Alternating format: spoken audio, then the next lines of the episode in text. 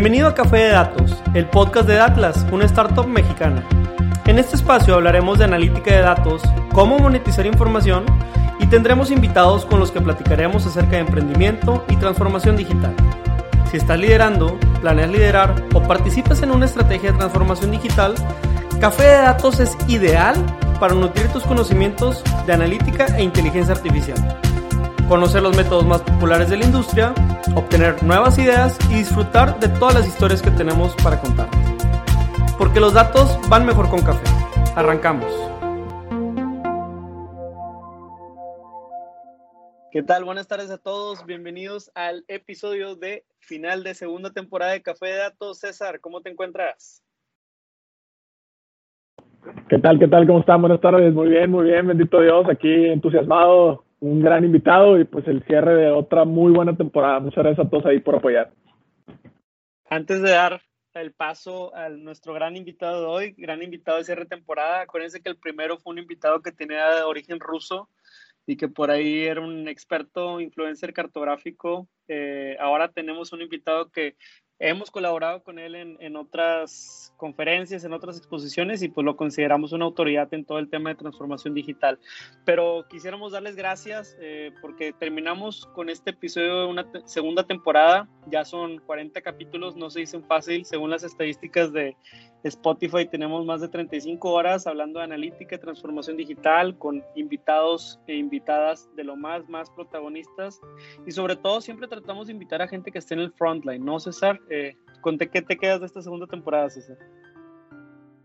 No, pues primero que nada con, con expansión regional, ¿no? Eh, tuvimos oportunidad de platicar con gente fuera incluso de, de México, ¿no? Gente que, que, es más protagonista en la parte de Latinoamérica, también con chicas, ¿no? Con chicas que están inmersas en este, en este fantástico mundo, no nos había tocado platicar, y pues sobre todo también con gente que, que tiene aplicaciones o, o, o, hace analítica en cierto nicho o en cierta industria muy específica, como pudimos platicar de e-commerce o pudimos platicar de algunas otras eh, aplicaciones más de seguridad, etcétera. Entonces, eso es un poquito de, de, lo que nos ha sorprendido y pues bueno, seguiremos ahí haciendo muy buen contenido y más sorpresas, ¿no? Así es, muchas gracias a toda la gente de Colombia, de Argentina, de Panamá que nos sintoniza y, y hasta sabemos que les han hablado algunos de nuestros invitados, ahí, ahí nos ha pasado, pero, pero por regresando al tema del e-commerce que decía César, tratamos de encontrar estas virtudes o estas verticales de transformación digital en diferentes eh, ángulos de, de, nuestra cotidianidad y, y, uno de ellos, al menos cuando tocamos en México, pues es ir a hacer las compras diarias, ¿verdad? Es ir a hacer las compras diarias, es ir a hacer también abastecer nuestra alacena y, también satisfacer a lo mejor esa hambrita o esos antojos que a veces tenemos. Y en ese orden nos pusimos a pensar en todas estas palabras que acabo de decir y al menos aquí en Oxxo del retail o todas las tiendas estas de, de la esquina, de abarrotes y comercializadores, pues es un muy buen punto para abastecer y para recargarnos de combustible. Entonces, en ese sentido, eh, quisimos buscar entre nuestra red de contactos a aquellas personas que hayan participado con mucho protagonismo en transformaciones, en decir, oye, pues cómo era cuando éramos chicos, ¿no? Nos llevaban de la mano de la tienda, a lo mejor acompañadas a tu abuela, a tu papá, a tu mamá por esas tortillas y cómo era esa transacción, ¿no? Tráete un poco la mente y tenías que caminar de tu casa, todo era seguro, no hay ningún problema, puedes caminar en la calle, seguramente todos tenemos una tortillera cercana, sacas un par de monedas, 10 pesos cuando costaba eso el kilo de tortilla, te daban el cambio, saludabas, buenas tardes y te regresabas. Y ahorita pues pensar que desde una aplicación o desde muchos puntos podemos satisfacer ese tipo de necesidad y muchas más, porque en esa compra puedo además a lo mejor recargar mi celular, puedo también pagar un servicio o puedo hacer muchísimas cosas más. Entonces, en ese sentido, quiero darle la bienvenida a nuestro invitado, Daniel Montoya, ¿cómo estás? Es que nada, muchas gracias, Pedro, César un, gusto aquí que ser invitado en su, en, su, en su programa. Felicidades por el cierre de su segunda temporada. También muy contento aquí de, pues de platicar y como es café de datos, yo me estoy echando aquí mi, mi café y, y, y, y, que sea así, como una charla así de, de café. Hay muchos temas muy interesantes para platicar.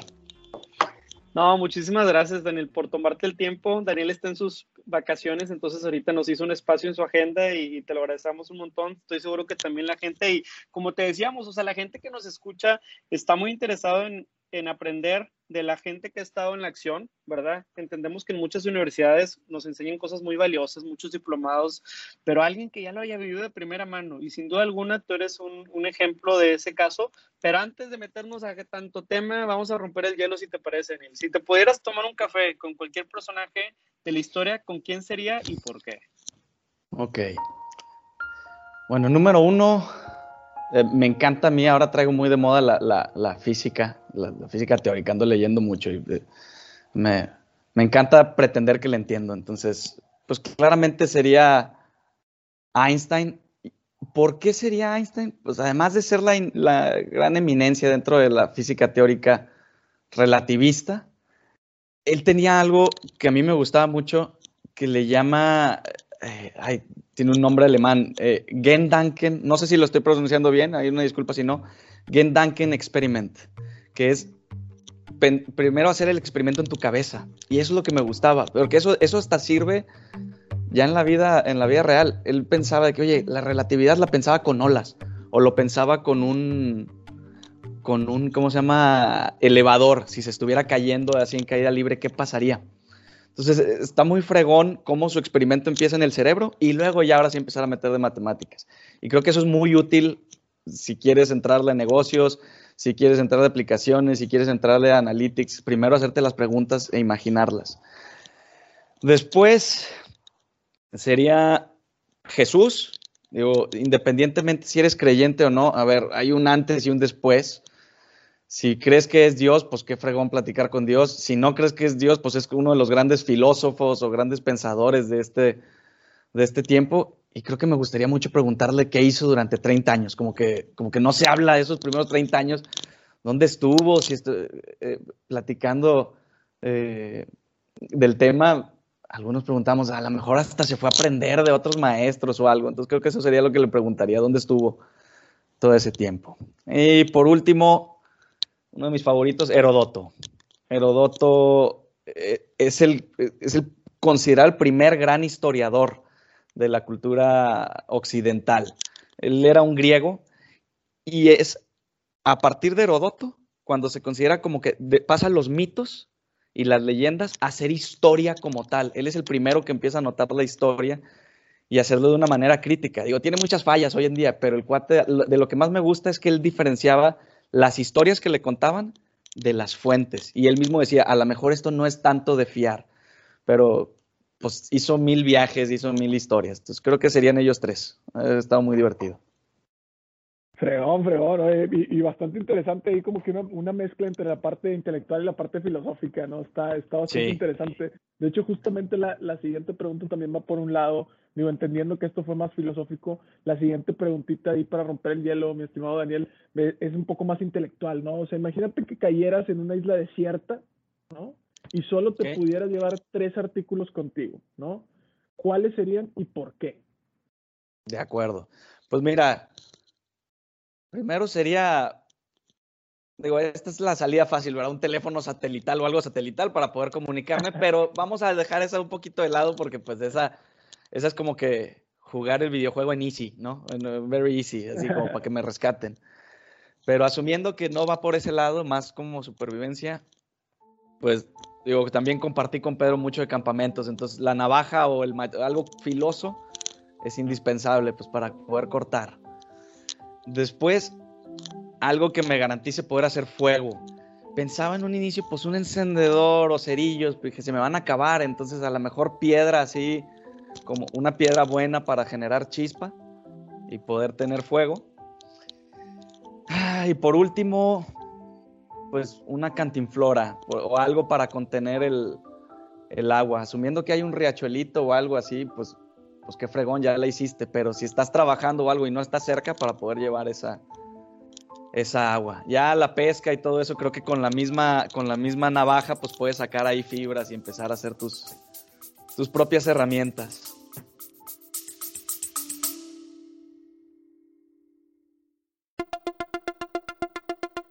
Te quiero invitar a que conozcas el nuevo programa de aprendizaje 15 técnicas introductorias de analítica de datos dentro de la primera generación de Retos Academy. A través de nuestros 14 módulos podrás explorar una amplia variedad de temas que te proporcionarán las habilidades necesarias para triunfar en el análisis de datos. Y eso no es todo, contaremos con tres talleres en vivo e invitados e invitadas sorpresa con quien podrás discutir tus proyectos, recibir orientación personalizada y llevar tu conocimiento al siguiente nivel. Y si para cuando estás escuchando esta promoción ya venció, recuerda que siempre podrás encontrar contenido de aprendizaje en www.datlasacademy.com.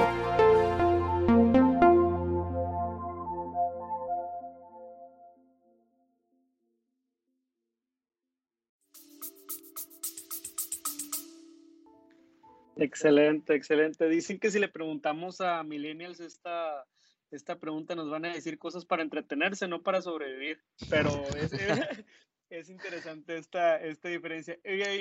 Daniel, pues digo, cuéntanos un poco de ti, de tu formación. Finalmente te invitamos porque alguna historia nos vendrás a contar de transformación digital, de e-commerce, aplicaciones, pero, pero ¿qué está en tu formación profesional? Mucha gente se interesa por eso de los que nos escucha, por favor.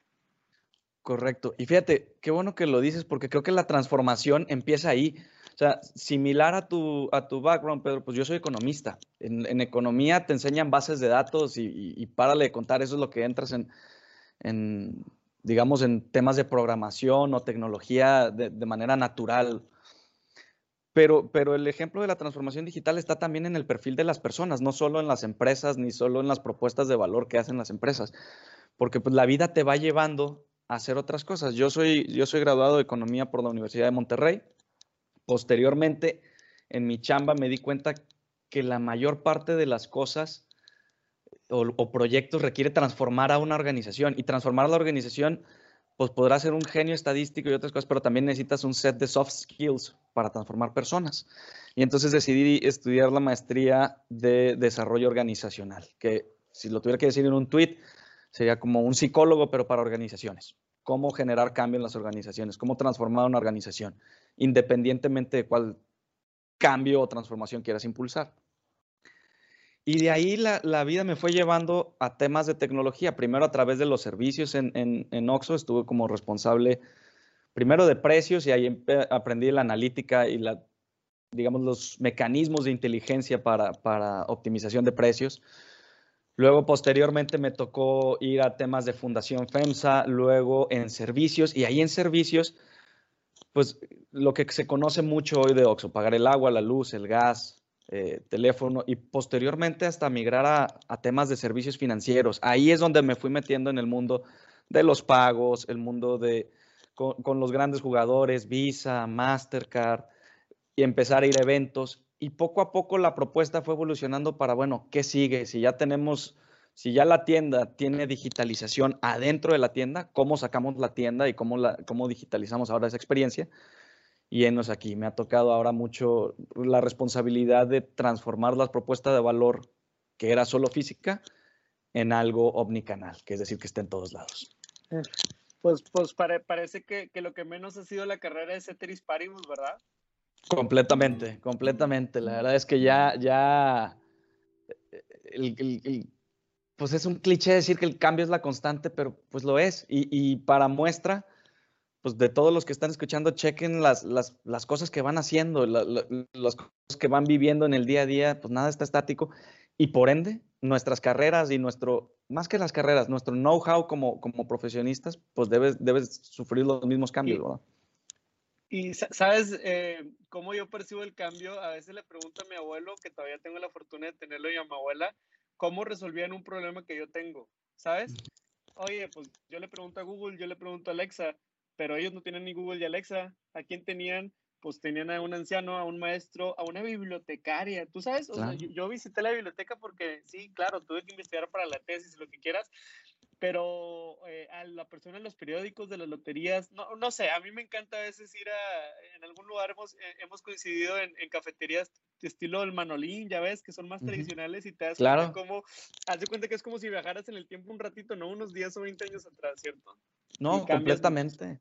O sea, la verdad es que a tus abuelos, a, a tus papás, incluso a algunos de nosotros, nuestros primeros años en la escuela, el tema era prepararnos para conseguir información. Hoy yo creo que es prepararnos para discernir información, porque la información está por todos lados, alguna de ella o mucho es basura. Entonces creo que esa es una de las diferencias entre las tareas de tus abuelos, tus papás o, tus primeras tareas contra las tareas que tienes hoy, ¿verdad?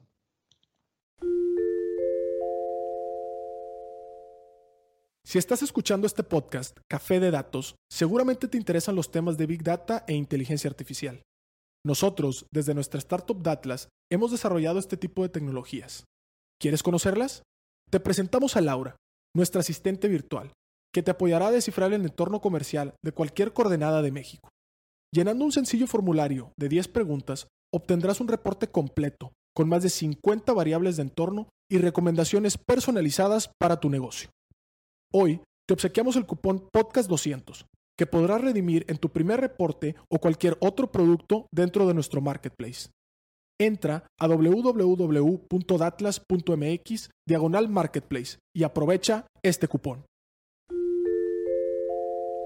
Y, me, encanta cómo lo pones en este sentido, ¿no? Entre conseguir la información y discernir, que creo que desde raíz es una actividad completamente distinta y creo que ese es un cambio bastante disruptivo. Ahora, eh, aprovechando, Daniel, sabemos o ya nos explicaste un poquito de este background y, sobre todo tu expertise en diferentes aristas o diferentes áreas de todo esto que, que, viene a ser la transformación digital. En este sentido, ¿cuál ha sido de tus proyectos más grandes profesionalmente, no? Entendiendo, eh, pues, por la relevancia que haya tenido o porque a ti te haya, este, pues, entusiasmado o apasionado un poquito más, ¿no? Sí, creo que en su momento, eh, yo diría, hay dos. todo lo que es la la, el elemento de bancarización de, de, de, OXO, digámoslo así. O sea, todo este proceso de, transformar la tienda en una propuesta de valor relevante a nivel bancario, que puedas recibir depósitos, que puedas mandar dinero, que puedas retirar dinero. Eh, todo ese tema tecnológico, el tema de los acuerdos, el tema de diseñar esa propuesta hacia, hacia los consumidores fue una. Y ahora mucho en, bueno, cómo llevamos esa experiencia al terreno omnicanal, que creo que esa es la, clave de, la charla. O sea, omnicanal es en donde el consumidor, el cliente, el power user esté. Entonces, cómo llevamos esos, esos servicios, cómo llevamos esas experiencias, primero, cómo las llevamos del terreno físico al terreno digital y a partir de ahí, cómo mejoramos su experiencia. Y ahora sí le empezamos a brindar un montón de cosas nuevas que antes no se podía. Creo que esos dos son los, son los más grandes proyectos porque además de, en sí la propuesta de negocio y crearla, todo el cambio de mindset que esto requiere y todo el cambio de, pues todo el cambio de procesos, de manera de pensar, de manera de trabajar, pues requiere un trabajo muy integrado, sobre todo cuando la compañía es algo tan grande este, como, como, como FEMSA. Entonces, para poder llevar hacia, hacia allá a buen puerto. Claramente eso no se hace solo, se hace con un, un gran equipo, este, pero creo que esos dos han sido los más grandes retos eh, profesionales de mi carrera. Oye, Daniel, y, y desde ese punto de vista, eh, una, una buena o una mala app puede mover hasta la acción de una compañía, ¿no? yo te lo, te lo, digo porque como, como pequeño emprendedor, cuando estaba en carrera, me tocó participar en dos o tres aplicaciones con otros equipos y era andar sin riesgo, ¿verdad? Pues no importaba, estaba creando una marca, nadie la conoce, si sale bien, pues me van a dar aplausos y si no sale bien, pues lo, lo guardas en tu baúl de experiencias y no. Ahora, hay un riesgo muy distinto cuando tú tienes una responsabilidad o estás en los hombros de la reputación de, de, una empresa. Ya hay una expectativa, es decir, si tú ahorita, si el día de mañana, este, no sé, Cinepolis, eh, ¿verdad? Va a lanzar una película, pues yo tengo un mínimo esperado. Yo esperaría que no lo vayan a grabar con, una camarita ahí chafa. Yo quiero alta definición, un 4K, porque, oye, para mí es una marca importante. O, o Kitsania, si Kitsania abre un zoológico, pues yo lo mínimo que espero es que sea igual de seguro, igual de pensado en niños inclusivo. Entonces, al día de hoy me pongo a pensar en, en esto que reflexionas y sin duda alguna el gran proyecto de la omnicanalidad, el gran proyecto de la aplicación, porque como que a veces algunas organizaciones piensan que la aplicación es su estrategia digital en lugar de tener este pensamiento omnicanalidad? ¿Tú, tú cómo piensas que, que, puedes tener un pensamiento correcto para una estrategia digital? No, y qué buen punto haces, eh, Pedro, porque primero y disectando así la, la, pregunta, es cuando dices, de una empresa ya esperan algo. Aquí claramente, y hemos hecho muchos estudios y me ha tocado ver muchas conferencias, y aunque no le llamara así el mercado o el consumidor, sí se distingue entre adaptado digital y nativo digital. Son cosas distintas y, el, y el, el, usuario, el power user, el consumidor o el cliente así lo distingue. Y las reglas son distintas para cada uno. En el nativo digital, pues cuando nace muchas veces este, este tipo de empresas, pues antes no era nadie o no, nadie los conocía. Entonces no hay una expectativa tan clara. Incluso hasta se acepta o se perdonan algunas fallas en un inicio porque van entrando. También, si, recuerdan nosotros, o cualquiera de nosotros, en las primeras ocasiones, yo recuerdo cuando recién salía Mercado Libre, cuando recién salía Uber, pues si no te funcionaba la aplicación, listo, pues le, intentabas una segunda vez o algo. Pero luego están los que son los adaptados digitales, que son estas empresas que ya existen y van a entrar a este terreno. Las reglas son distintas, porque como bien comentaste, ya hay una expectativa. Si tu tienda es muy lujosa, entonces espera algo glamuroso dentro de tu, de tu propuesta de valor. Si tu tienda está dedicada a la rapidez y la sencillez, pues entonces espera algo muy sencillo. Si tu empresa está abocada o tu propuesta está abocada a experiencias, pues lo mismo se va a esperar de este tipo de, soluciones digitales que tú tengas. Por lo cual, si hay una comparación y hay menos tolerancia, si tú fallas y no entregas el mínimo que ya se espera de lo que tu marca hoy representa, entonces estás fuera. Y también para las adaptadas digitales, no importa qué tanta infraestructura física puedas tener, puedes ser el líder offline, si así lo deseas. Pero nada te garantiza que eso te va a ser el líder online. ¿Por qué? Porque si bien, oye, si un día pensemos, la verdad es que ambos son buenas experiencias, Cinemex o Cinepolis, dan buenas experiencias en sus, en sus cines. Si un día tienes una mala experiencia porque la película no se escuchaba bien, porque prendieron las luces a mitad de la película, lo que sea, la verdad es que seguramente tarde o temprano vas a volver a ir a uno de esos dos cines, porque tampoco hay tantas. Y son, al ser un líder tan poderoso, tarde o temprano vas a volver a estar ahí. Pero si en una aplicación o en una website tú fallas, tan sencillo como que te borran y hay muchos otros jugadores esperando ocupar ese lugar que perdiste. O sea, acá no hay, no hay segundas oportunidades tan fácil en este mundo porque estás ocupando un real estate de un teléfono y eso es un valor muy importante como podemos entrar también a esa charla. Entonces, creo que ese sería el primer punto, diferenciar entre los que son nativos y entre los que son adaptados.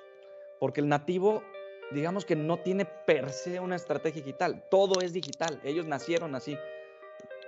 La estrategia digital muchas veces se le conoce para los que somos adaptados y entonces es cómo transformar la propuesta de valor que tenemos hoy a un terreno digital. ¿Y qué significa un terreno digital? Llevar mi propuesta al terreno omnicanal y de ahí incrementarla y mejorarla para los consumidores.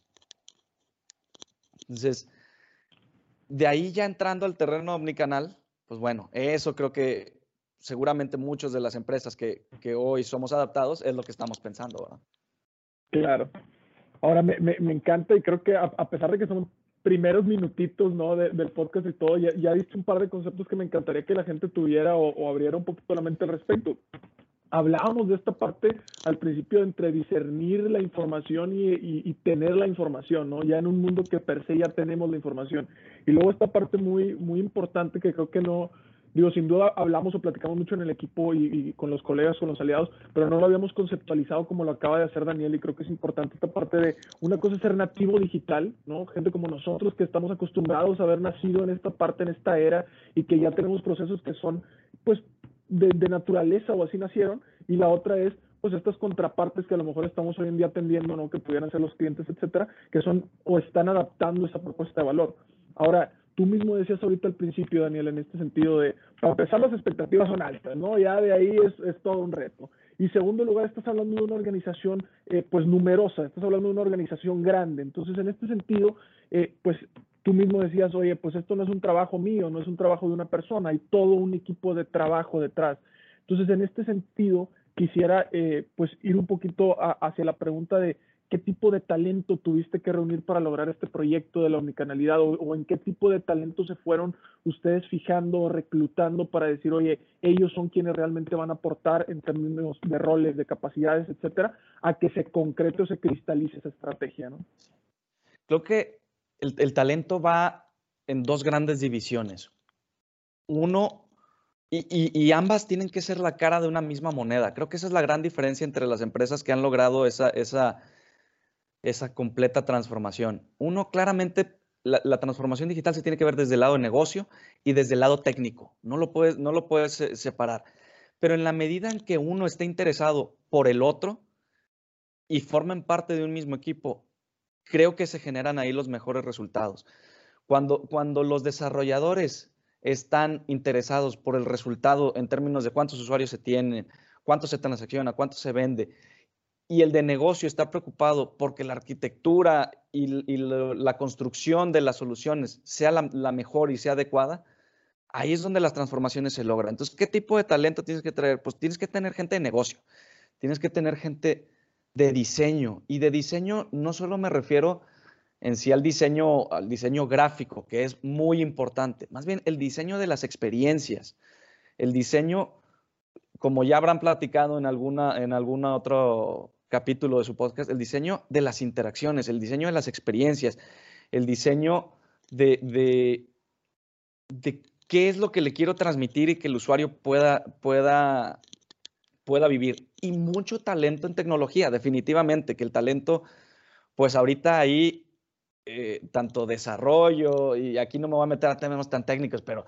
desarrollo back, desarrollo front, desarrollo de interfaces, desarrollo full stack, de lo que ustedes quieran, pues este talento merece mucho la pena. Pero más allá de que solo desarrollen, yo, yo vería que es la conjunción de este talento los que logran esas, esas grandes transformaciones. Si logran hacer esa comunión entre el equipo de tecnología, entre el equipo de negocio, entre el equipo de las experiencias y los diseñadores, trabajando como equipo, como lo han logrado numerosas empresas, ahí es donde se genera verdaderamente estas, estas transformaciones. Y claramente, claramente, si, si los que están escuchando aquí son, digamos, los intrapreneurs, pues es lograr el apoyo de la alta dirección, ¿verdad? O sea, si, sin, sin un apoyo así de manera importante de, de, de stakeholders de peso, pues probablemente se van a quedar en buenas intenciones o pequeños laboratorios, pero, pero yo diría empezaría, empezaría por convencimiento y luego ya armado el equipo como lo estamos platicando.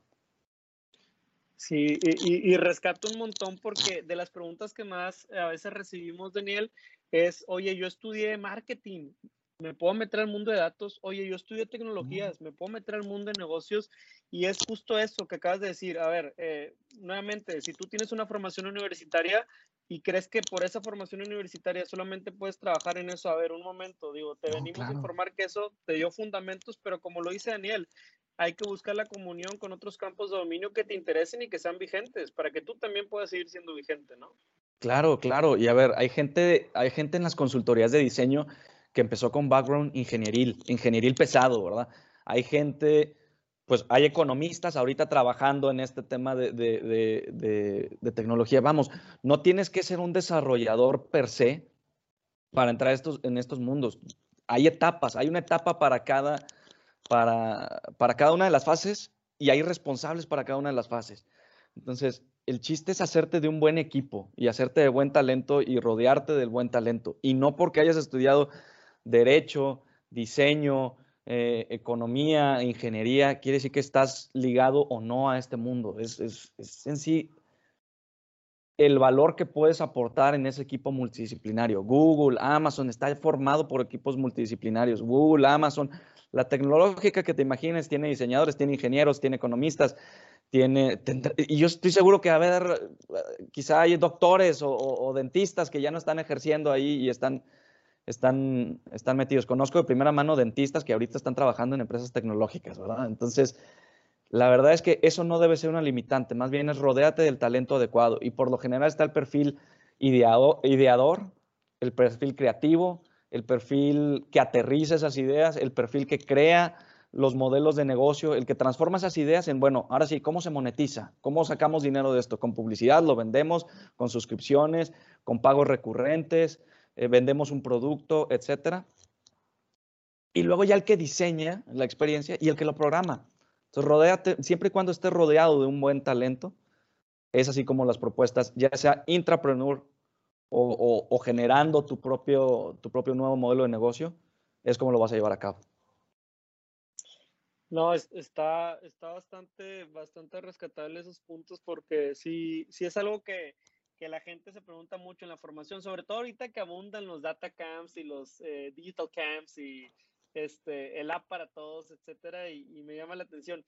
Antes de pasar a la siguiente pregunta, eh, y ahorita te voy a hacer, o sea, quiero usar es tu respuesta para formular la siguiente pregunta, pero dos o tres apps de empresas o organizaciones en México que crees que lo están haciendo bien, alguien que lo esté haciendo bien, como para que la gente a lo mejor diga, oye, ¿le puedo seguir el rastro a ellos? Sí, eh, por ejemplo, bueno, a ver, definitivamente lo que, lo que es, bueno, nada más también para entender, empresas mexicanas o empresas que estén en México, porque bueno, pues las ah, típicas de Uber, que, estén en México, pero si se puede, no, no las trilladas, ya sabes. Sí, fíjate, voy a decir una que es trillada, pero, pero, pero ahorita me explico el, el por qué digo eso. O sea, algo que me gustó de Uber es que entendió bien un tema que sucede en México, que se da en México, que, que platicamos tú y yo después en otra ocasión, Pedro, que es, en México importa muchísimo el peso de una aplicación. Antes incluso a veces que los reviews, antes incluso a veces que las estrellas, antes a veces que la, la descripción que puedas poner, esa es una esa es una muy relevante para los consumidores mexicanos. Y entonces, ¿por qué aunque digo que esté trillada? Porque es algo que me gustó. En su momento lo de la versión light. Entendieron que pues, cuando muchos están escuchando este podcast, quizá desde un iPhone, desde un Samsung de gama alta, quizá desde, desde un Huawei también muy, muy sofisticado, pues la mayoría de las personas aquí en, en, en, el, en el país, pues la verdad es que pues no necesariamente tienen un teléfono de gama alta y están muy conscientes. Entonces, algo que me gustó genuinamente es que ahí están buscando no solo la interacción, no solo la, interfaz dentro de su, de su, aplicativo, sino también el contexto del que está viviendo de la gente que está empezando a utilizar sus servicios. Y otro ejemplo es también lo de efectivo. Por eso digo una de esas. Y en otra, y ahorita voy a entrar porque, porque creo que hablar de apps es, es interesante, pero hablar de omnicanalidad es aún más interesante. Fíjate que yo los que creo que de los que mejor están haciendo las cosas en términos digitales y no necesariamente a través de una app es Home Depot. Home Depot creo que está haciendo un trabajo muy bueno y creo que se está posicionando en, una, en un lugar muy interesante y los invitaría a ver lo que, lo que están haciendo. Incluso están haciendo a veces escuela de talento de, de, de digitalización. Este, porque están, están, están entendiendo que sus productos, digamos, no es, no es como vender eh, un producto que ya conoces, una Coca-Cola o algo por el estilo. Estás comprando una herramienta que no sabes bien cómo funciona ni qué puedes, y entonces están poniendo tutoriales, están poniendo videos, están haciendo contenido al mismo tiempo para que tú puedas, este, para que tú puedas llevar a cabo esas tareas. Otras si queremos aplicaciones, pues Cali también me, agrada lo que está haciendo ahí con, el tema de, envío de verduras. Está, eh, es otro paso de entender cómo para el mexicano en, lo que es groceries o supermercado, el ama de casa es muy consciente de la calidad de las verduras. Por eso, uno de los grandes retos a migrar a, a online shopping es, es que yo sé si el aguacate está bueno, o no está bueno. Yo sé si el tomate es el adecuado. Y entonces, aplicaciones como Corner Shop o, Cali muy enfocadas a ese tipo de verduras, a ese tipo de, de, supermercado, pues me llama la atención que parte de lo que quieren hacer es mucho mensaje y hasta te ponían en, algunos... Eh, en, algunos tiempos ahí le ponían in-app communication de cómo y videos de cómo escogen y capacitan para elegir la verdura. Y eso no necesariamente es un botón o no es, no es algo en la interfase, sino es entender cuáles son las preocupaciones de los usuarios y atenderlas con videos, con blogs u otras cosas. Creo que ellos son, son, son, son unos ejemplos de que, de que una vez que lanzan su app o su web, entienden cuál es el dolor y el siguiente escalón para dar el, el brinco a más usuarios o más compras y lo atienden. Y no necesariamente es solo con cosas en el app, es a través de la omnicanalidad. Creo que esos son algunos ejemplos. Me encantó, me encantó. Y, sobre todo esta parte en donde mezclas ahí cuestiones que son de, de aplicación móvil, literal, de, de app, y esta otra parte que comentabas de Home Depot que también lo tiene mucho en plataforma web, ¿no? Como, como los otros. Ahora, en este sentido, como bien sabes, Daniel, pues eh, entusiastas y apasionados de los datos y sabemos que esta misma estrategia omnicanal y estas mismas aplicaciones y estas mismas plataformas web generan bastante información, ¿no? O sea, detrás hay mucho tema de datos, mucho tema de analítica y mucho también de conocimiento de usuario para poder ofrecerles este tipo de cápsulas de las que hablabas y todo para que sea mucho más simple su experiencia o para mejorar incluso esta parte de segmentación. Ahora, eh, desde, desde tu punto de vista como experto, ¿cómo se pueden aprovechar todos los datos que se generan en, estas aplicaciones o en estas mismas este, plataformas web, no? Oh, pues mira, la verdad es que parte de la estrategia de data, y aquí lo estoy súper simplificando, ¿verdad? Pero una estrategia de data empieza por qué información quieres. O sea, qué información vamos a conseguir, dónde se va a generar, cómo va a viajar y dónde la vas a guardar. Esas son las primeras. Y luego ya, ahora sí, empieza a hacer información, que es qué preguntas queremos contestar con esa, con esa información. Oye, ¿cuáles son las grandes preguntas? ¿Qué están haciendo los usuarios? ¿Qué están comprando? ¿Qué están viendo? ¿Qué no están comprando? ¿Qué no están picándole? ¿Qué no están haciendo? Y luego, ya ahora sí, una vez que entiendes y, seguramente también habrá tocado mucho el tema. Ya entiendes lo que está pasando, pasas a lo predictivo.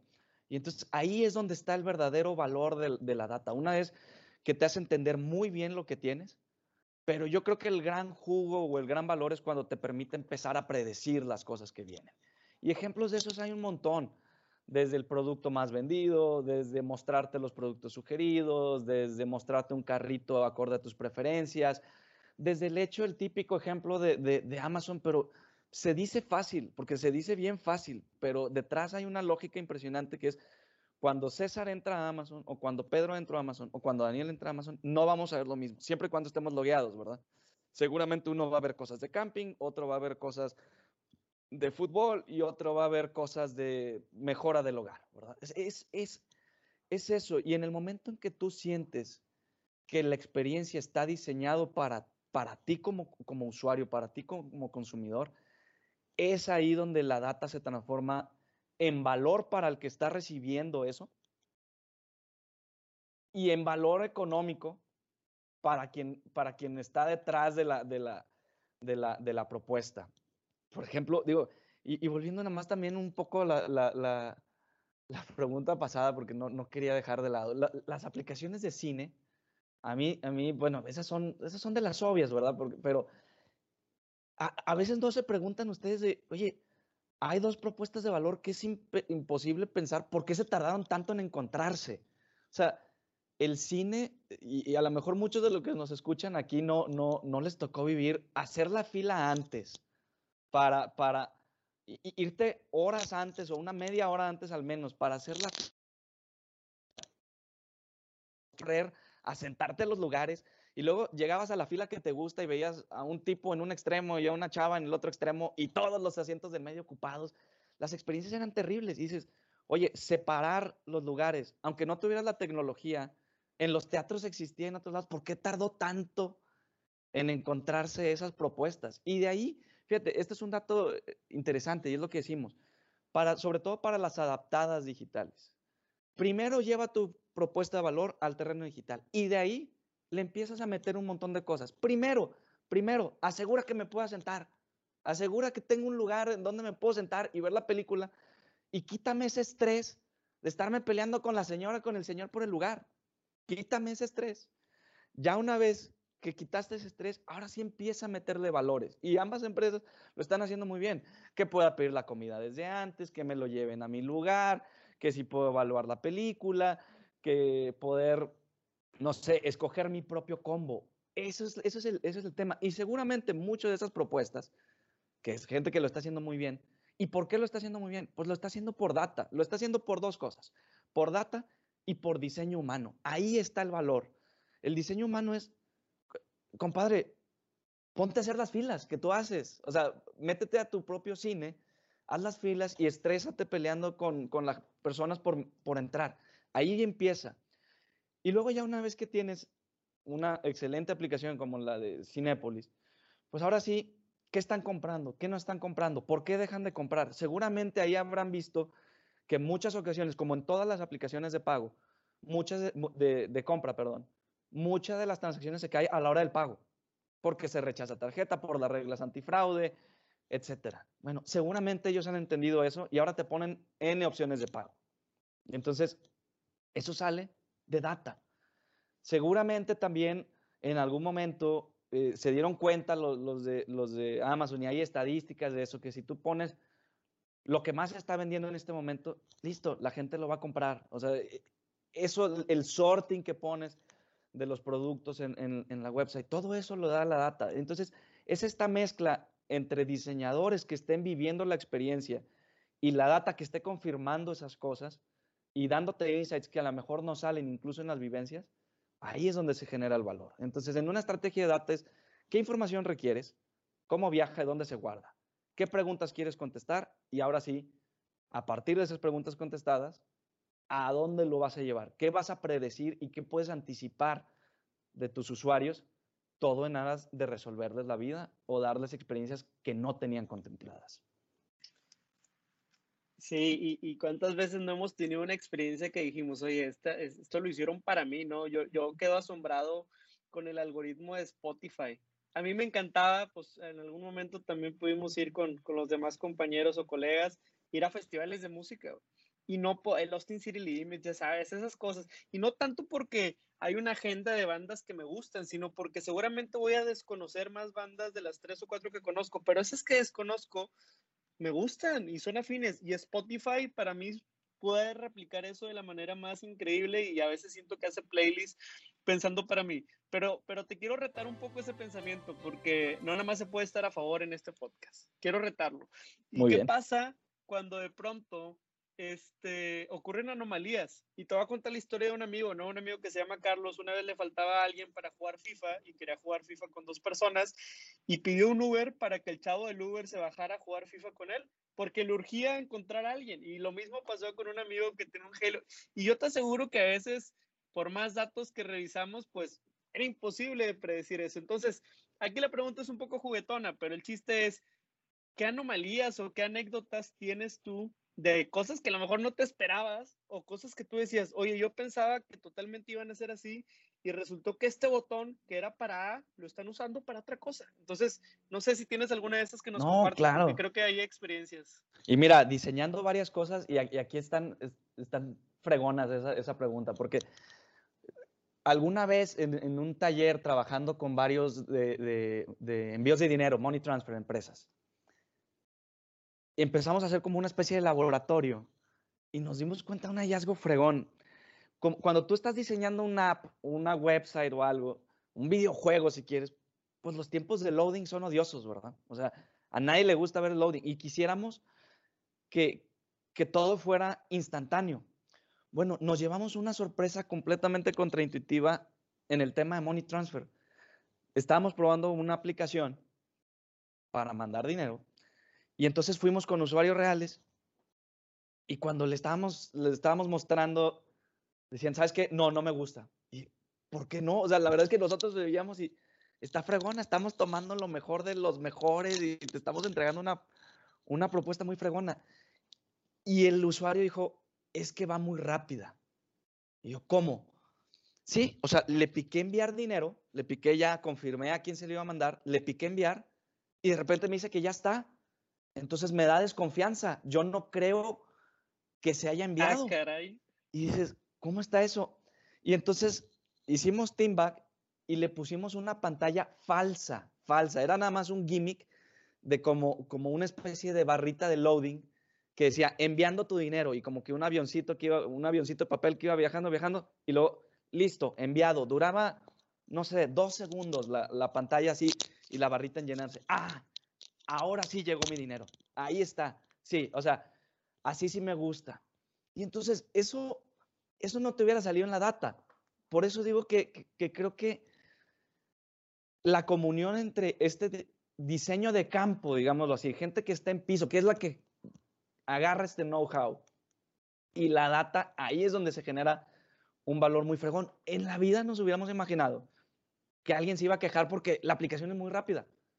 Pero el tema es que me genera desconfianza. O sea, no creo que yo le pueda aplicar y tan rápido ya esté en la cuenta de a quien le estoy mandando ese dinero. Y se resuelve con un gimmick. Un gimmick de una barrita de loading. Otro ejemplo también es, oye, eh, para enviar o recibir paquetes también, así de que, pues es que no me gusta porque dice recibido y en otra entregado, o no, decía, sí, no me acuerdo las palabras exactas. Yo quiero decir que quiero que, que, la, la, funcionalidad diga, ya llegó, ya lo entregué. Ah, o sea, así, en ese lenguaje. Y tampoco me gusta porque no me avisa, nos decían, no, no me avisa que como que necesito más feedback si lo estoy haciendo bien. Y yo estoy acostumbrado a que si sale bien, suena como, como un beep o algo así, un sonido agradable que lo hice bien. Y si lo hice mal, pues el típico, eh, o el, típico sonido de que lo hice mal. Esas cosas no te van a salir en la data, ¿verdad? Esos son especie de outliers, pero uno que me voló el cerebro en su momento fue el de la queja del dinero que llegó muy rápido. No, qué cosas. Y, y, estoy casi seguro que tiene mucho también que ver con, con, esta parte humana que decías, ¿no? A lo mejor es muy cultural, es muy de una generación, ¿no? De que dices, estoy en la inmediatez a lo mejor no, no está tan permeada, no es, no es tan algo común o tan normal, ¿no? Y, y habemos otras generaciones en donde decimos, oye, entre más rápido mejor, ¿no? Si esa pantalla no existiera, pues me da igual. Ahora, en este sentido, mi estimado Daniel, ya, andamos este, rondando por ahí los, los 40 minutitos de charla, un poquito más. Este, quisiéramos pasar sabemos, hemos colaborado contigo en otros foros, este, nos conocemos, hemos colaborado ahí también en la parte eh, comercial y, y, sobre todo, ahorita que vamos arrancando el año, ¿no? Toda la gente está hablando de, este, pues lo que pasó el 2020 y lo que va a pasar el 2021 y, cómo se, está configurando todo lo nuevo y las tendencias, etcétera.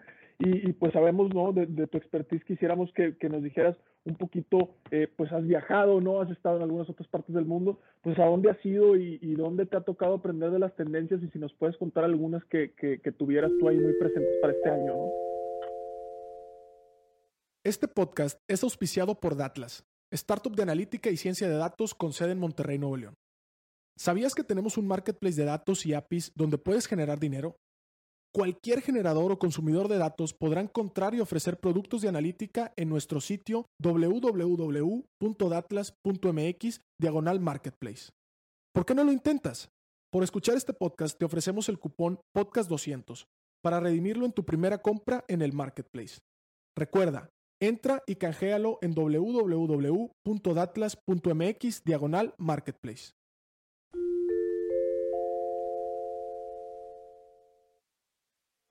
No, claro, y mira, la verdad es que eh, me ha tocado muchas, les platico así las que, las que me parecen más interesantes, así tendencias.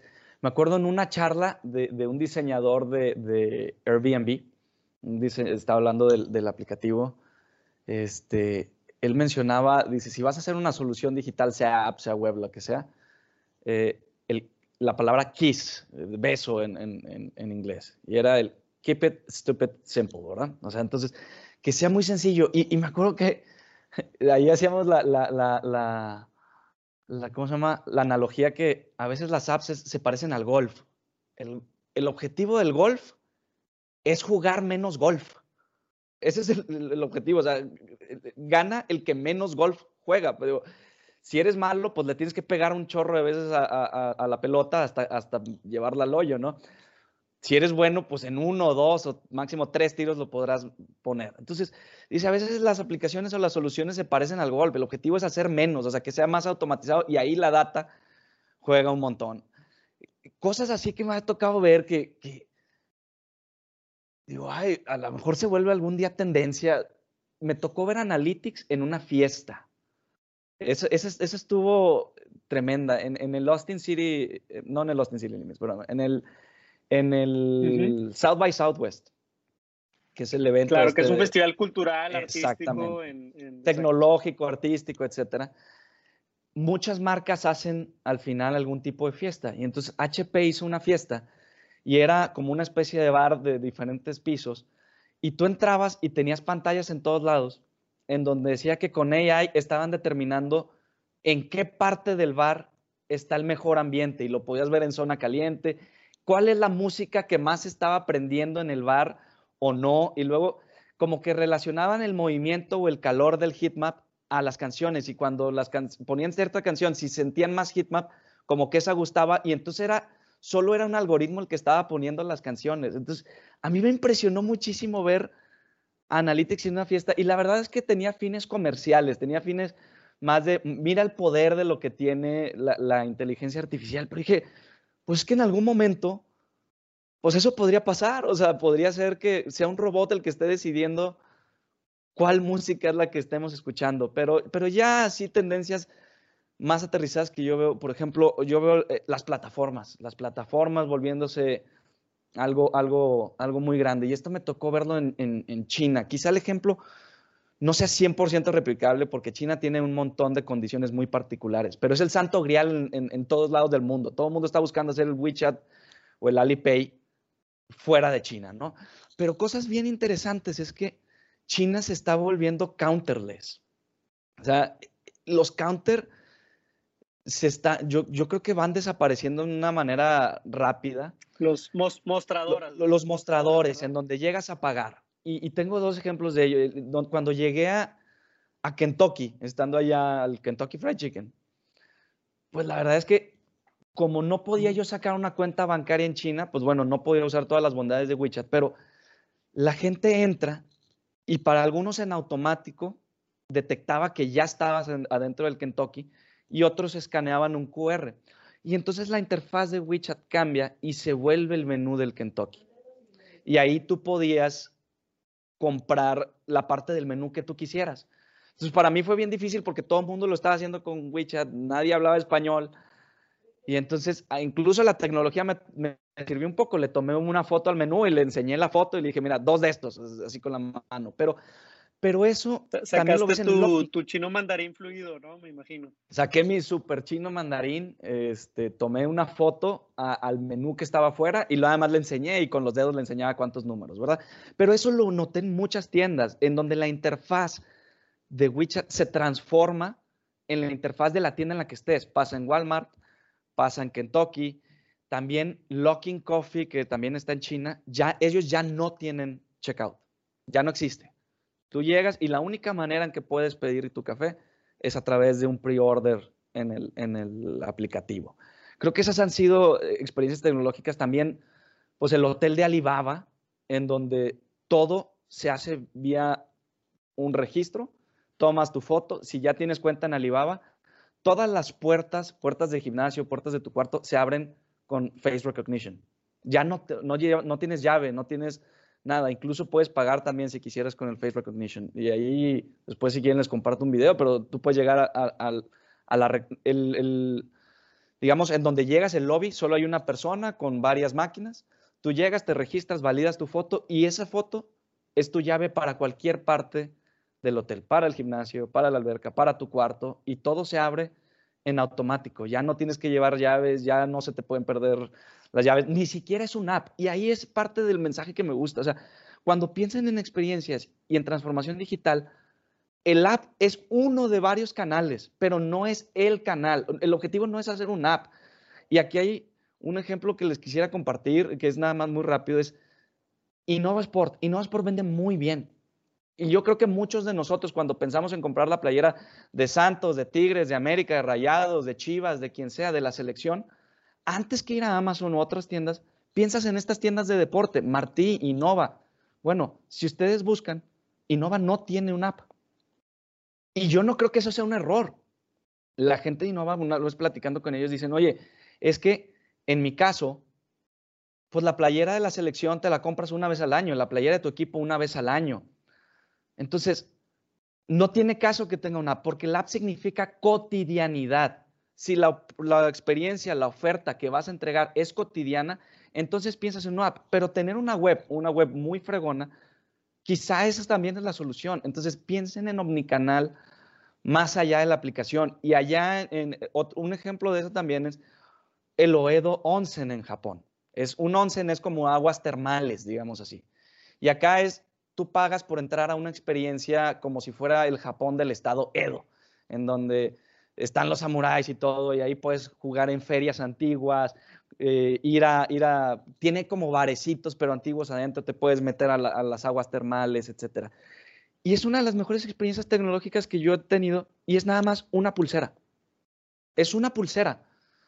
Tú llegas, te deshaces porque es, no puedes entrar con celular. El chiste es que te, obli te obligues a olvidarte de todo del mundo de allá afuera y solo tienes una pulsera. Con eso pagas, con eso entras a todos lados, con eso reconoce tu nombre, con eso te hablan por tu nombre, etc. Entonces, ahí no es una app. Justo como en el hotel que estamos diciendo de Alibaba, no es una app, es face recognition, ¿verdad?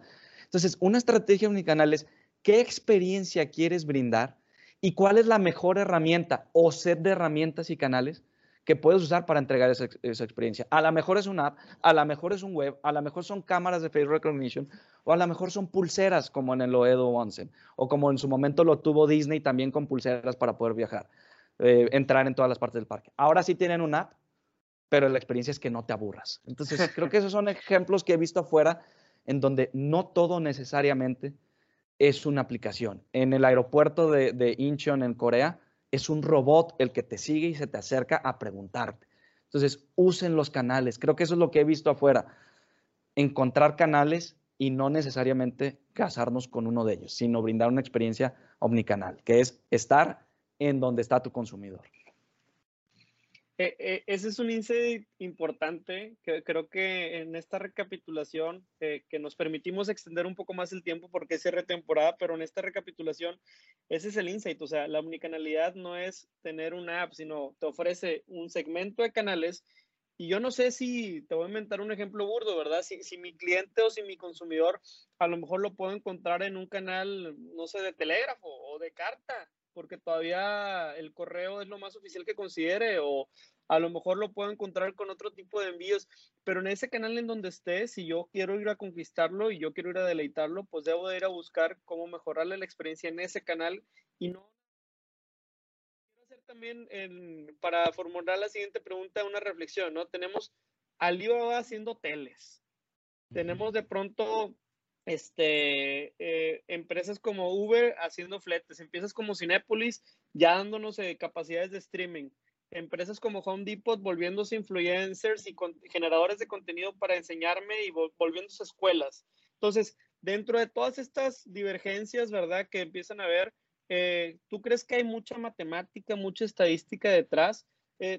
te lo pregunto en el sentido de, este, mucha gente que nos escucha piensa que la preparación matemática es, es, es, la única necesaria. Tú ya has mencionado mucho el conocimiento del campo de dominio del negocio, del diseño de la experiencia, pero, pero ¿dónde, o sea, ¿dónde sigue siendo vigente la matemática y dónde no al momento de justamente que estas empresas o, o equipos donde hayas tú colaborado, pues empiecen a hacer creaciones digitales, ¿no? Sí, mira, la matemática es importante, pero creo que todavía más importante, tú puedes tener una, una excelente capacidad matemática, pero si no sabes hacer preguntas, entonces la matemática no te sirve. Ah, como, como decíamos en economía, garbage in, garbage out, ¿no? Este, si tú le metes a un modelo matemático basura, pues va a sacar basura. Pero no solo eso, tú puedes sacar en modelos matemáticos relaciones donde tú quieras. Me acuerdo un maestro de economía decía, oye, había una relación, una correlación positiva matemática entre payasos y no recuerdo qué otro dato en la economía. La verdad lo estaría inventando, pero me acuerdo de ese ejemplo, me acuerdo que se me quedó muy grabado de que, no sé, la tasa de, empleo de payasos y tal tasa de interés en quién sabe lado. Y había una correlación positiva. Bueno, ¿y eso te sirve de algo? Pues no, quizás es pura casualidad. Entonces, la matemática por la matemática, pues te puede dar una correlación positiva entre payasos y algún indicador económico. Pues listo, pero ¿qué haces con eso? Creo que más allá de la matemática o además de la matemática es la capacidad de hacer preguntas y las preguntas adecuadas. Creo que el poder hacer preguntas de valor en, cuestionamientos importantes sobre el modelo de negocio tuyo o sobre qué puede estar pasando en la interacción con tus usuarios, ahí es donde está mucho, mucho el valor. Ya lo demás, si, si, quieres llegar a un punto muy avanzado, pues entonces requerirás este talento, pero lo traes a tu equipo, te, asocias con alguien o compras algún paquete de software muy poderoso que te ayude a hacer esas cosas. pero yo diría, asegúrate en encontrar gente, puede ser matemática o no, que haga muy buenas preguntas, que cheque a través de sus preguntas puede determinar qué está pasando con mi propuesta, qué está pasando allá afuera, para que ahora sí la estadística esté muy bien dirigida y te lleves buenas sorpresas con los insights que ahí se generan. Creo que ahí hay mucho de, de, ese valor y se me hace que incluso sería el paso antes de la matemática. No, está, está muy interesante. Qué, qué, bueno que, que, haces esta puntualización porque luego muchas veces también incluso tenemos aquí la, la frasecita de, en el argot de Atlas de quieren hacer el salto cuántico, ¿no? Ya quieren empezar a correr modelos y ya quieren empezar a hacer cosas sin antes tener así como que esa pequeña noción de perdido de, oye, ¿qué es lo que buscamos? no Nosotros le decimos plantear hipótesis de perdido, o sea, oye, ¿qué es lo que realmente a priori creo que va a suceder? Y luego ya entonces lo pruebo, ¿no? Que creo que es una, es una de las partes más importantes.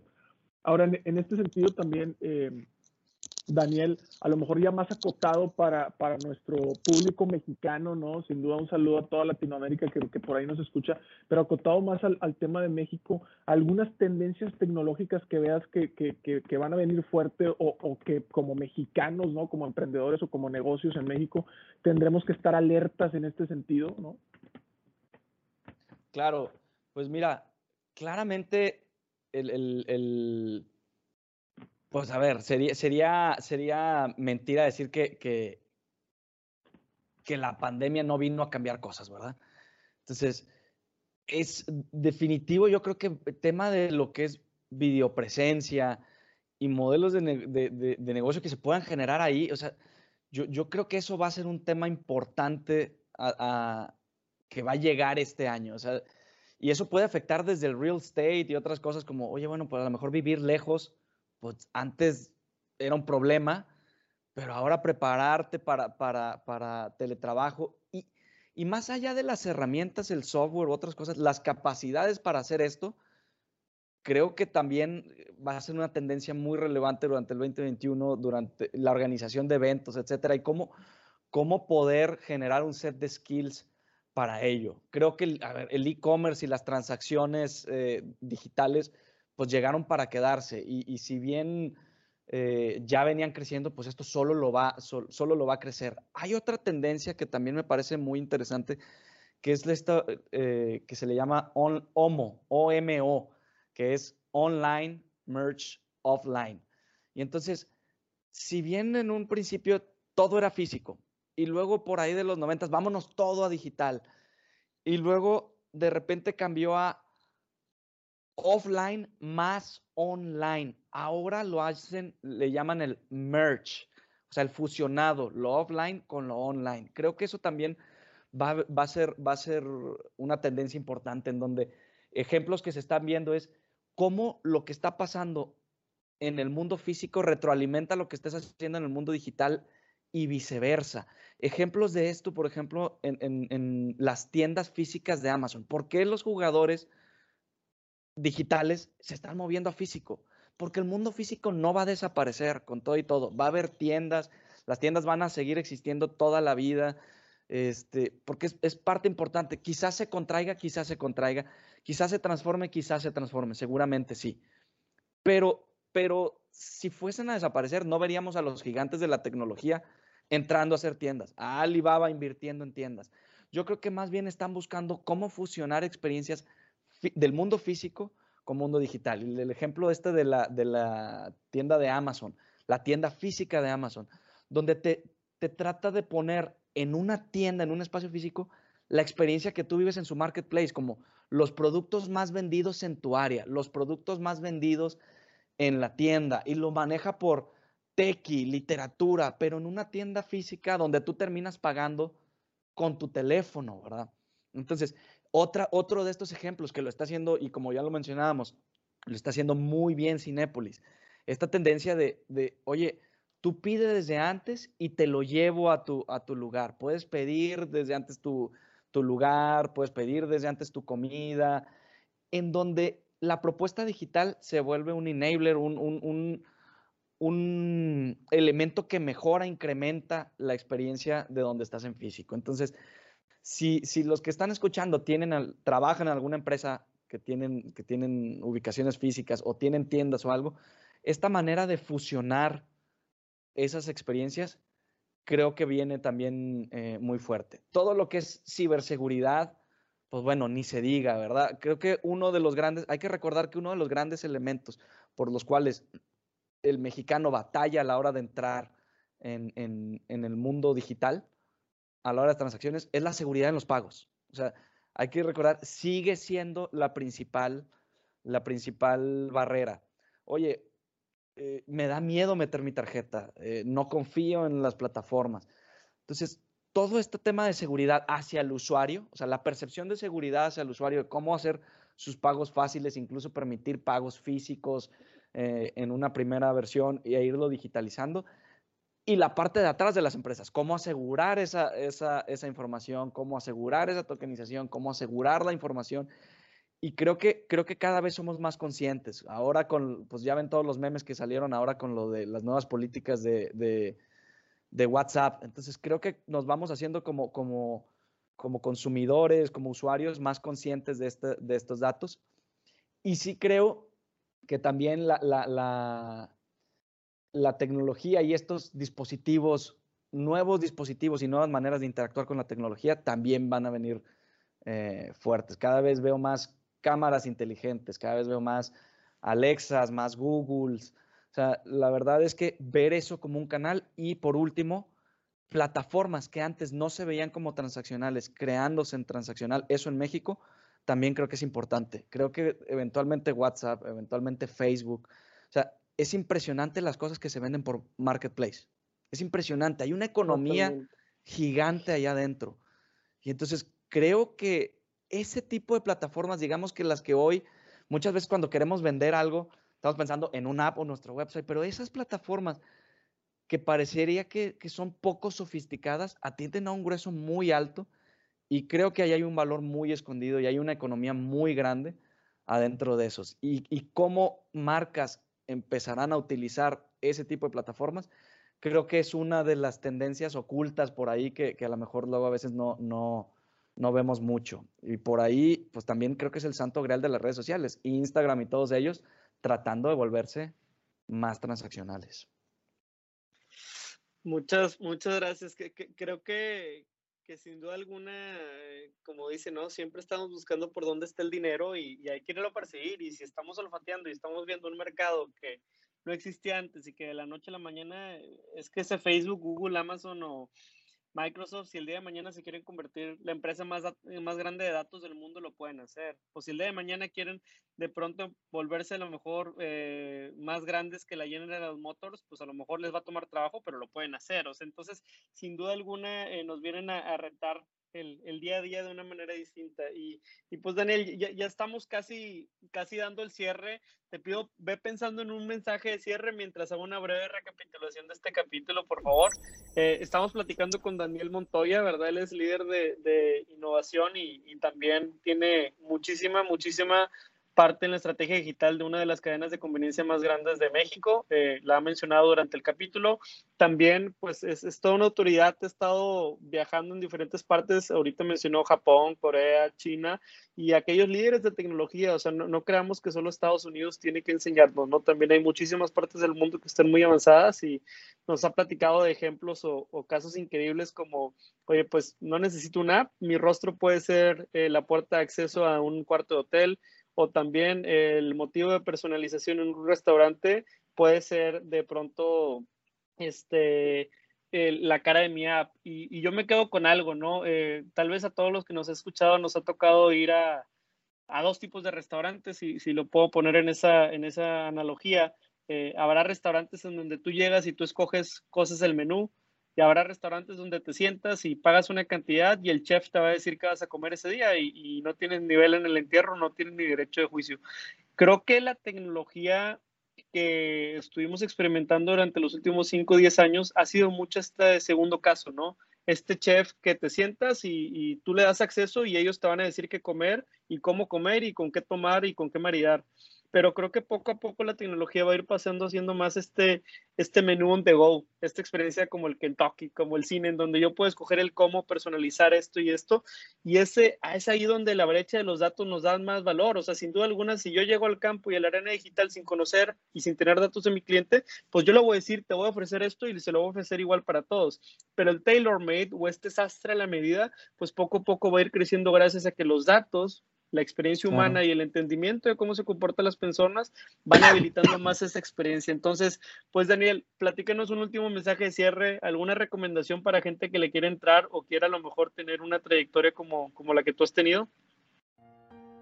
A nivel de personas que, les interese estos mundos, pues no hay nada como estar expuesto, ¿verdad? Estar expuesto a tendencias y, y la verdad es que es divertido, o sea, es, es muy divertido ver lo que está pasando las empresas tecnológicas se esfuerzan por hacer que sus, sus, mensajes lleguen de una manera entretenida. Entonces, número uno es estar, estar expuesto y rodearte de las personas que pueden complementar ese punto de vista. O sea, estate cerca de desarrolladores, estate cerca de diseñadores, estate cerca de analistas. Eso a nivel persona. Y a nivel ya si quieren emprender o, ser, eh, hacer emprendimientos dentro de su propia organización, yo les diría, si van a, si van a entrar en, este, en esta propuesta digital, antes de pensar en incluso digital, las cosas que ya se han platicado es, ¿qué necesidad? ¿Qué voy a resolver? Luego, ahora sí, ¿qué experiencia quiero dar? Y recordar la palabra omnicanal, o sea, en todos los canales que a tus usuarios le hagan sentido. Puede ser WhatsApp, puede ser el app, puede ser la web, y los que le hagan sentido. Entonces, entra ahí genera tu estrategia, genera una experiencia y la data sí es vital porque es lo que te va a dar el brinco a que se sienta. Tú puedes hacer una experiencia fregona en un primer diseño, pero la data te va a llevar a que esa experiencia fregona todavía se siente que es para mí. Y ahí es donde, donde está la gran ciencia de los datos. En el momento que tú logras hacer que alguien sienta que cuando entra a tu web, a tu app, a la, solución que tengas, a tu kiosco, les, se sienta que le estás hablando a ella o a él, entonces sabrás que estás haciendo un buen trabajo ahí con la data. Ahí es como se manifiesta. En un tweet, rodéate de gente y, y, estate expuesto. Eh, y en un tweet a nivel empresa es, diseña qué propuesta quieres, piensa cuáles son los mejores canales y cuál es el propósito y asegúrate que con la data lo lleves a la experiencia más personal posible. Ese sería el mensaje. Perfectísimo, mi estimado Daniel. No, muchísimas gracias. Ahora, eh, en este sentido, digo, eh, si quieres por ahí dar algún medio de contacto, tus redes sociales o algo, por si alguien tiene alguna necesidad de, contactarte o algo así, digo, creo que es, buen foro. También, eh, si no, se vale, pero este, pues, si quieres dar por ahí tus, tus medios de contacto, adelante. Claro, claro. Este, pues me pueden encontrar en, en LinkedIn diagonal Daniel-Montoya-Jiménez con J. Ahí es donde, donde, donde me pueden encontrar con gusto. Digo, el Instagram, pues también me pueden buscar, pero ahí, ahí no, pongo mucho contenido más que, más que de, cuando viajo, ¿verdad? Pero de repente subo historias. Ahí, bueno, ahí fue donde Pedro vio las historias de cuando estaba subiendo las cosas tequi de donde, de donde viajaba. Y es nada más Daniel, este, pero escribes la palabra nada más. Entonces, o sea, escribes nada más y luego la palabra Daniel y así me encuentran en, en, Instagram, pero en, LinkedIn como Daniel-Montoya-Jiménez con J. Jiménez, con J y con Z, amigos. Perfecto. Daniel, eh, última cosa ya para cerrar. Tenemos una, una, sección sorpresa, ¿no? Con todos nuestros invitados. Seguramente si has escuchado otro capítulo por ahí ya te la sabes, pero es un rapid fire, ¿no? Es una dinámica muy sencilla. Te lanzo conceptos, de hecho son conceptos de tecnología muy en línea con algunos que incluso mencionamos aquí durante la charla. Eh, Pedro también te lanzará algunos. La idea es que nos des en una sola frase si crees o con tu juicio de experto si están sobrevalorados o subvaluados. ¿Sale? No se vale justificar, simplemente es intuitivo, sobrevalorado o subvaluado, ¿sale? De acuerdo. Entonces, para empezar, por ejemplo, tranquilos, ¿no? Esta parte de inteligencia artificial, ¿en tu opinión está sobrevalorada o subvaluada? Nada más una pregunta en la regla, ¿se vale decir adecuado o es nada más arriba o abajo? arriba o abajo, sobrevalorado o subvaluado. Bueno, sub. Subvaluado, perfecto. Otra tecnología también interesante, blockchain. sobre todo en esta parte financiera. En tu opinión, sobrevalorado o subvaluado? Sub. Subvaluado. Perfecto. Otro par de tecnologías, eh, realidad aumentada y realidad virtual, que están jugando mucho con esta parte ahí en el retail. En tu opinión, ¿cómo está? ¿Sobrevalorada o subvaluada? Lo voy a dividir. Realidad aumentada, creo que sub, realidad virtual, sobre. Nice, perfecto. Otra parte también interesante que, que nos lleva o, tiene que ver con la parte de análisis de datos, que es la computación cuántica, ¿no? Este procesamiento muy, muy elevado de, de, información. En tu opinión, esta parte de, de computing, eh, ¿cómo está? ¿Sobrevalorada, subvaluada? Sub. Sub también, perfecto. Y la última que creo que la tocaste ahí al final, que por lo menos a mí me gustaría saber tu opinión, ética en el uso de los datos. ¿no? Sabemos que hay plataformas y hay aplicaciones que están utilizando datos, pero la ética detrás de eso, ¿cómo la ves tú hoy en día? ¿Está sobrevalorada o subvaluada? Aquí, esta está muy buena. Esta está muy, muy buena.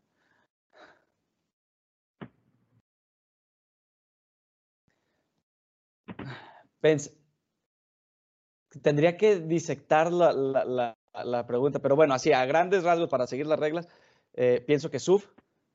Algunos casos de uso sí creo que está sobre, o sea, también el pánico que a veces puede generar este, de algunas plataformas, pero bueno, vámonos con sub. Perfecto, perfecto. Mi estimado Pedro.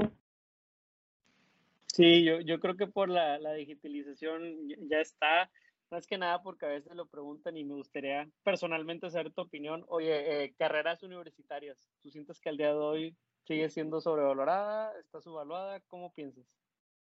Yo creo que la carrera está sobrevalorada. O sea, conozco grandes desarrolladores que no necesariamente empezaron siendo desarrolladores. O sea, eh, consideraría que está sobrevalorada si te encasillan en lo que estudiaste. Eso es lo que me refiero. O sea, eso es lo que, lo, lo que trato de transmitir con respecto a la carrera. Sería pensar que un ingeniero no puede entrarle a otros detalles, un diseñador solo puede quedarse diseñando, un economista no puede hacer otra cosa, un licenciado en artes no puede entrar a, estos mundos. Creo que ahí eh, nos quedamos mucho con la carrera y no tanto a veces con los, las capacidades o los skills de las personas. En ese sentido, diría que a veces sobrevaloramos el peso de una carrera. Y la última ya eh, también más del lado tal vez humano, las soft skills o las habilidades suaves que creo que mencioné. Iniciamos el capítulo mencionando que, que, tú te preparaste con una preparación profesional de eso, pero ¿cómo sientes que están en el, en el ambiente laboral hoy en día las, las soft skills? Pensaría que, que ha ganado relevancia, sí ha venido ganando relevancia, pero bueno, tendría que poner, si no se puede adecuado, eh, vámonos con sub para, para, para, para esa parte, porque, pero sí creo que ha venido ganando terreno. Perfecto. Pues muchísimas gracias, Daniel. De verdad que, fue una plática bastante valiosa. Estoy bien seguro que como cierre de temporada merece totalmente y ten por seguro que si nos acepta la invitación ya en, en la temporada de Rockstars y, y, las futuras temporadas también te invitaremos. Muchísimas gracias de verdad por tu apoyo. Muchas gracias a ustedes y pues felicidades por el cierre de su segunda temporada y que vengan muchas, muchas temporadas más. Gracias por la invitación. No, muchas gracias igualmente, feliz año y que estés muy bien. Ánimo, muchas gracias a todos por escuchar. Suscríbanse, compartan y denle like y todo ese amor. Ánimo. Hasta luego, gracias. Hasta aquí el podcast de hoy. Gracias por escucharnos. Puedes seguir disfrutando de tu café y aprendiendo de analítica de datos en nuestro blog, con más de 180 columnas acerca de analítica, emprendimiento y transformación digital. Visita blogdatlas.wordpress.com y disfruta del contenido. Finalmente, no olvides suscribirte a Café de Datos, el podcast de Datlas. Hasta la próxima.